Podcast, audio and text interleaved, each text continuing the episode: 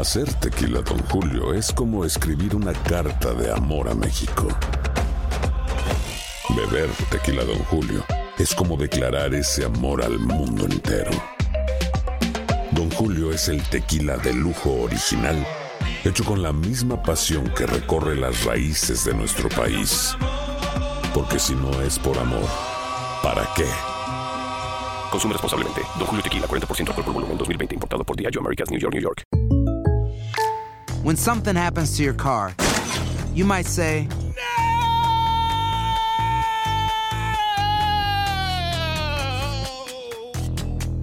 My car. but what you really need to say is something that can actually help. Like a good neighbor, State Farm is there. And just like that, State Farm is there to help you file your claim right on the State Farm mobile app. So just remember, like a good neighbor, State Farm is there. State Farm, Bloomington, Illinois. Boost Mobile tiene una gran oferta para que aproveches tu reembolso de impuestos al máximo y te mantengas conectado. Al cambiarte a Boost, recibe un 50% de descuento en tu primer mes de datos ilimitados. O, con un plan ilimitado de 40 dólares, llévate un Samsung Galaxy A15 5G por $39.99. Obtén los mejores teléfonos en las redes 5G más grandes del país. Con Boost Mobile, cambiarse es fácil. Solo visita boostmobile.com. Boost Mobile, sin miedo al éxito. Para clientes nuevos y solamente en línea, requiere AroPay. 50% de descuento en el primer mes requiere un plan de 25 dólares al mes. Aplican otras restricciones. Visita boostmobile.com para detalles.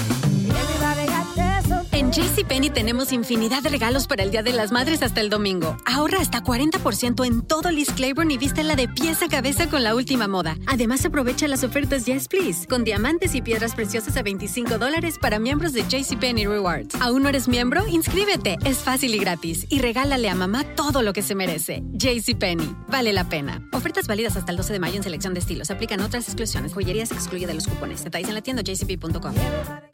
El siguiente podcast es una presentación exclusiva de Euforia On Demand. Queridos amigos, ¿cómo están? Me da mucho gusto saludarlos. Soy León Krause desde los estudios de Univisión en Los Ángeles, California. Un gusto de verdad estar con ustedes. Gracias. Una disculpa también por no haber compartido un epicentro la semana pasada con ustedes. Causas de auténtica fuerza mayor. No pudimos producir eh, este podcast la semana pasada. Una lástima, por supuesto, porque me hubiera encantado poder conversar con ustedes sobre la eh, resolución de la crisis de los aranceles, o por lo menos eh, la solución temporal a esta tremenda crisis que yo insisto es la crisis más grave de la relación bilateral entre México y Estados Unidos en por lo menos dos décadas y media, quizá incluso más. Se llegó a un acuerdo, finalmente se llegó a un acuerdo y México tiene pues ya para estos eh, momentos menos de 35 días para llegar a Washington a su primer examen parcial, porque aparentemente así se va a llevar a cabo ya la relación bilateral, por lo menos en cuanto al tema migratorio y de seguridad, y rendir cuentas. Le dio el gobierno de Estados Unidos 45 días a México para demostrar que sus medidas punitivas, que este nuevo papel mexicano de persecución, de detención, de deportación de inmigrantes, este nuevo papel que va tan pero tan en contra de lo que en campaña prometió Andrés Manuel López Obrador y de lo que idealmente debería ser el papel mexicano en este drama, ha funcionado y ha logrado disminuir el flujo de inmigrantes hacia la frontera entre México y Estados Unidos. El problema aquí es que el gobierno de Estados Unidos será, sí, previa consulta con México, sí, sí, pero será el gobierno de Estados Unidos, es decir, Donald Trump, el que decida si la eh, estrategia mexicana funcionó, si la reducción ha sido suficiente, si es, que incluso eh, ocurre dicha reducción. Yo creo por lo demás que la reducción en estos primeros 45 días se va a registrar. Marcelo Ebrard, el canciller mexicano, el gobierno mexicano va a llegar a Washington dentro de poco más de un mes y va a poder decir se redujo el flujo migratorio. Y podrá decirlo seguramente por las medidas tomadas, pero también porque comienza el verano. Y en el verano los flujos migratorios bajan históricamente, por una razón evidente. El calor. Tremendo calor que se vive a lo largo y ancho de México, pero sobre todo en la frontera entre México y Estados Unidos, y cruzar con niños, incluso sin niños, pero con niños es pues auténticamente suicida. Así que los números disminuyen. El problema es qué va a pasar en el futuro, no en el futuro inmediato, sino en el mediano y largo plazo. Y la cosa no pinta bien. Hay que ser sinceros. Este martes por la noche. Grabamos este epicentro cuando todavía no ocurre esto, evidentemente, porque publicamos el epicentro los martes por la mañana. Este martes por la noche, Donald Trump va a lanzar su campaña presidencial de manera formal allá en Florida, que será un estado clave como, esta, como ha sido en las últimas elecciones, allá en Orlando, Florida. Y me sorprendería mucho si Donald Trump no incluye en ese discurso, que seguramente será incendiario, como acostumbra Trump en ese tipo de eh, situaciones, me sorprendería mucho si Donald Trump no incluye en ese discurso del martes por la noche el tema migratorio, de una manera u otra, y seguramente lo hará de la peor manera para México. Lo cierto es que nos queda un año y medio de distancia. Estamos a un año y medio entre el día de hoy y la celebración de las elecciones presidenciales en Estados Unidos. Hay mucho, pero mucho camino por recorrer apenas dentro de unos días. Se mm, dará el primer debate presidencial entre los veintitantos demócratas, un debate que, dado el tamaño del grupo demócratas, ha tenido que dividir en dos. Imagínense un debate en dos primera noche, segunda noche, y se asignaron por sorteo los sitios. Es eh, pues eh, casi, casi absurdo, la verdad, y uno espera que el Partido Demócrata y sobre todo los candidatos que se den cuenta que no tienen ninguna oportunidad, poco a poco se vayan retirando antes de que este proceso ah, entre en la siguiente etapa, que será pues ya a finales de este año, principios del siguiente, cuando ya se realicen pues las primeras votaciones en la elección primaria del Partido Demócrata. Por lo pronto son 23 eh, candidatos en el Partido ah, Demócrata. Uno de estos hombres y mujeres va a enfrentar a Donald Trump el año que viene, en noviembre. Enfrentarán a un presidente, ya lo hemos dicho, si las cosas se mantienen como están, como se dice, ceteris paribus, si todo se mantiene igual, a un presidente débil, un presidente con un índice de desaprobación muy alto, con un muy bajo índice de aprobación. Si, ya lo hemos dicho en Epicentro antes, si Donald Trump llega como está en este momento a la elección del año que viene, será el presidente más impopular en buscar la reelección. ¿Eso quiere decir que va a perder seguro? No, no quiere decir eso. Sin embargo, las encuestas eh, indican que si la elección fuera hoy, si tuviéramos la suerte de que la elección fuera hoy, Donald Trump perdería y perdería con claridad contra casi cualquier candidato de los primeros cinco candidatos demócratas, sobre todo contra el ex vicepresidente Joe Biden. Pero lo cierto es que falta un año y medio. Y en ese año y medio, mucho puede pasar. Hay muchas cosas que desconocemos, hay muchas cosas que desconocemos, pero que sabemos que van a ocurrir. Y una de esas es el tema migratorio. Desconocemos qué va a decir Donald Trump, pero sabemos que algo va a decir. Eso es un hecho. Y si le suena extraño lo que dije, me remito a eh, lo que explicaba en su momento el secretario de Defensa Donald Rumsfeld en función de la guerra en Irak, que bueno, sonaba como algo realmente revuelto, pero en el fondo tenía razón Rumsfeld. Decía Rumsfeld, hay cosas que conocemos, hay cosas que sabemos que no conocemos y cosas que no conocemos que desconocemos. Y es cierto, es completamente cierto. Suena raro, pero es cierto. En el caso de la elección presidencial estadounidense, sabemos que Donald Trump va a usar el tema migratorio, nada menos sabemos cómo. ¿Qué va a decir el presidente de Estados Unidos? Pero sabemos que lo va a usar. Y eso representa para México, y no nada más para México, también para Guatemala, para Honduras, para El Salvador, un reto mayúsculo. Y no nada más para ellos, de aquel lado de la frontera, también para los hispanos que están de este lado de la frontera. El gobierno de México, por lo pronto, tiene que prepararse, y así lo ha dicho ya Marcelo Ebrard varias veces, el canciller mexicano, para lo siguiente. En la primera gran pelea, digamos en, el, ah, en el, la versión inicial de esta batalla, estaba yo pensando en función del boxeo, cuando hay revanchas, ¿no? Eh, la, revancha entre Muhammad Ali eh, y Ken Norton y, Joe Fraser. Bueno, en esa primera batalla, aunque aquí pues la verdad es que no los dos, los dos no somos pesos pesados, Trump sí lo es, México no lo es tanto, aunque tiene herramientas que no ha utilizado. En esa primera, el gobierno mexicano logró salir, digamos, o tablas o perder por decisión dividida. Pero vienen peleas más desiguales. Eso es un hecho.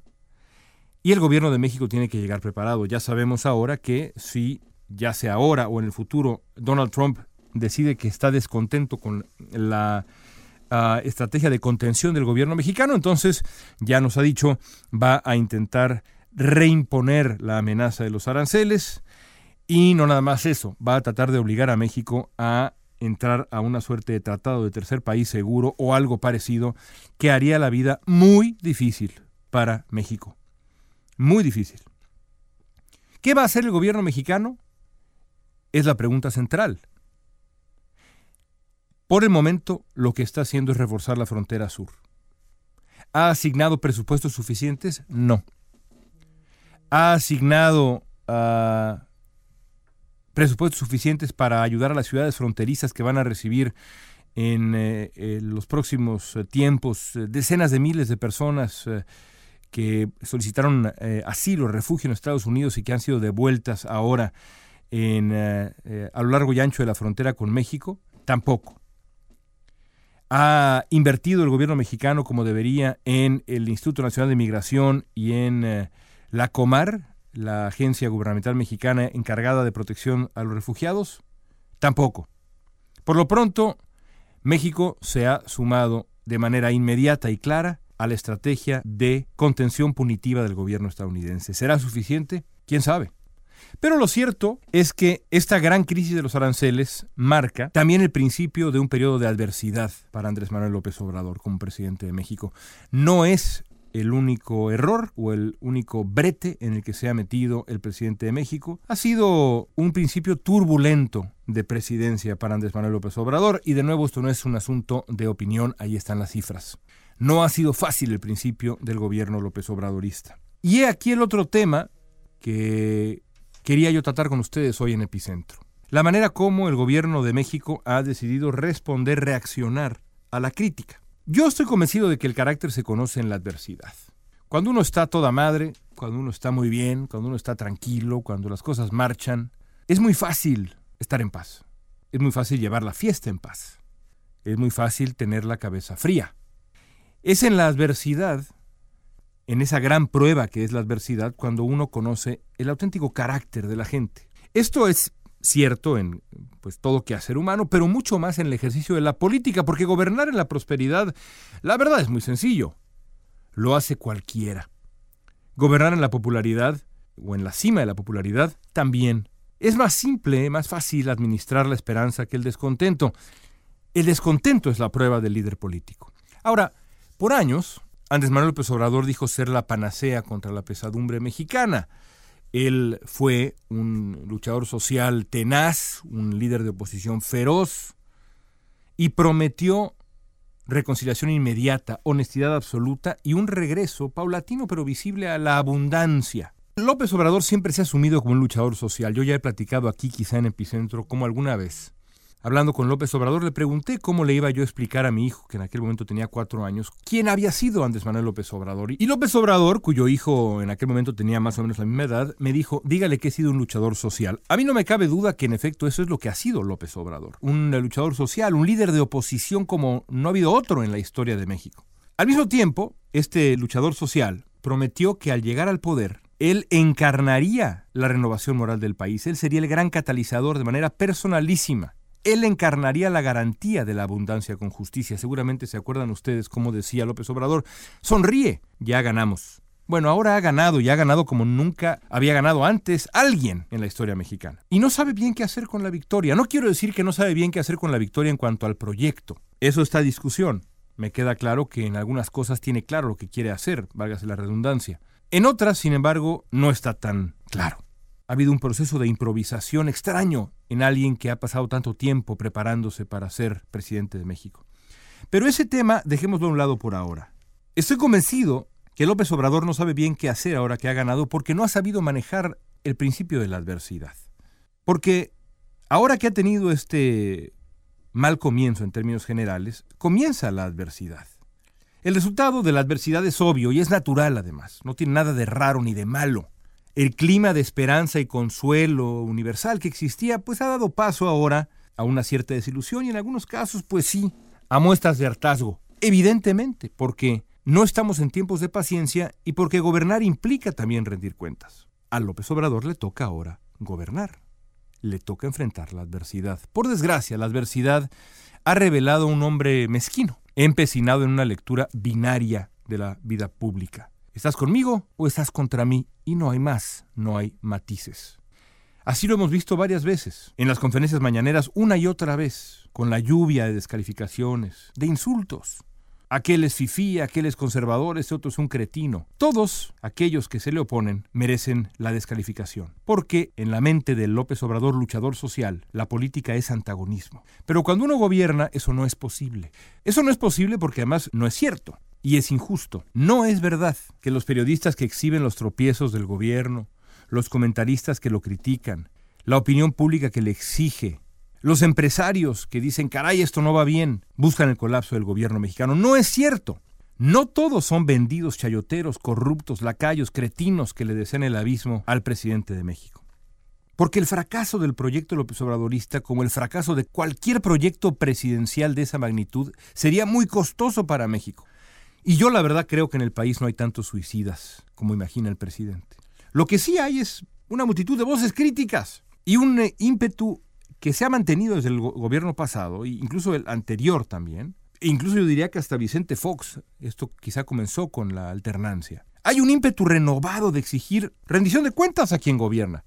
Lo raro para mí es que en otros tiempos, ese hombre, que fue un luchador social notable, terco, obstinado, feroz, y un líder de oposición como no ha habido otro, habría estado orgulloso de esta crítica al poder. La habría celebrado, la habría animado, porque después de todo, él mismo, en su versión previa, la encabezó. ¿Y cómo la encabezó? No le dio un minuto de respiro a Enrique Peña Nieto. No le dio un minuto de respiro a Felipe Calderón. Merecidamente, en muchos sentidos sí. En muchos sentidos sí. Ese era el papel de López Obrador. Pero sorprende que ahora que es él quien está en el poder, la actitud sea tan diferente. La crítica que antes animó y de la que se nutrió y de la que se valió también para pues llegar al poder, porque sin, sin el muy merecido clima de desánimo y de irritación y molestia profunda que había con el gobierno de Enrique Peña Nieto, antes Manuel López Obrador no habría ganado como ganó, ciertamente. Pero ahora que esa crítica le apunta a él, el presidente de México ha decidido que la crítica le estorba le incomoda, le estorba. ¿Por qué? Porque sigue viviendo como líder opositor. Sigue subido en el cuadrilátero. No se da cuenta que el derecho de réplica, como lo asume él, siendo presidente de México, es imposible. Porque el megáfono, lo que significa ese podio que ocupa todas las mañanas, es el poder con P mayúscula. Lo que se llama en inglés el bully pulpit. El presidente de México es el presidente de México. Hay una, hay una disparidad, una asimetría de origen entre quien critica al poder y la respuesta del poder. Ahora que le toca gobernar, Andrés Manuel López Obrador haría bien en dejar de lado la lectura binaria de la política. Debería dejar de comportarse como líder opositor. Ya lo fue y lo fue extraordinariamente. Tanto así que llegó a la presidencia de México precisamente después de décadas de obstinación, yo diría obstinación virtuosa, porque la verdad es que no soltó el tema durante 20 años, llegar al poder y llegar al poder en la crítica de la corrupción. Pero ahora le toca gobernar. Mientras más pronto asuma que la crítica no es antagonismo, que la crítica no es enemistad, que la crítica merece respeto, más pronto mejor le irá al país. ¿Qué opinan amigos? Escríbanme en redes sociales. Estoy en Twitter, arroba León Krause, L-E-O-N-K-R-A-U-Z-E. -E. Mismo nombre en Instagram, mismo nombre en Facebook. Siempre abierto al diálogo. Hasta la próxima. Esto fue Epicentro. El pasado podcast fue una presentación exclusiva de Euphoria On Demand. Para escuchar otros episodios de este y otros podcasts, visítanos en euphoriaondemand.com. Hacer tequila, don Julio, es como escribir una carta de amor a México. Beber tequila, don Julio, es como declarar ese amor al mundo entero. Don Julio es el tequila de lujo original, hecho con la misma pasión que recorre las raíces de nuestro país. Porque si no es por amor, ¿para qué? Consume responsablemente. Don Julio Tequila, 40% alcohol por volumen, 2020. Importado por Diageo Americas, New York, New York. Si no sabes que el Spicy McCrispy tiene Spicy Pepper Sauce en el pan de arriba y en el pan de abajo, ¿qué sabes tú de la vida? Para, pa, pa, pa.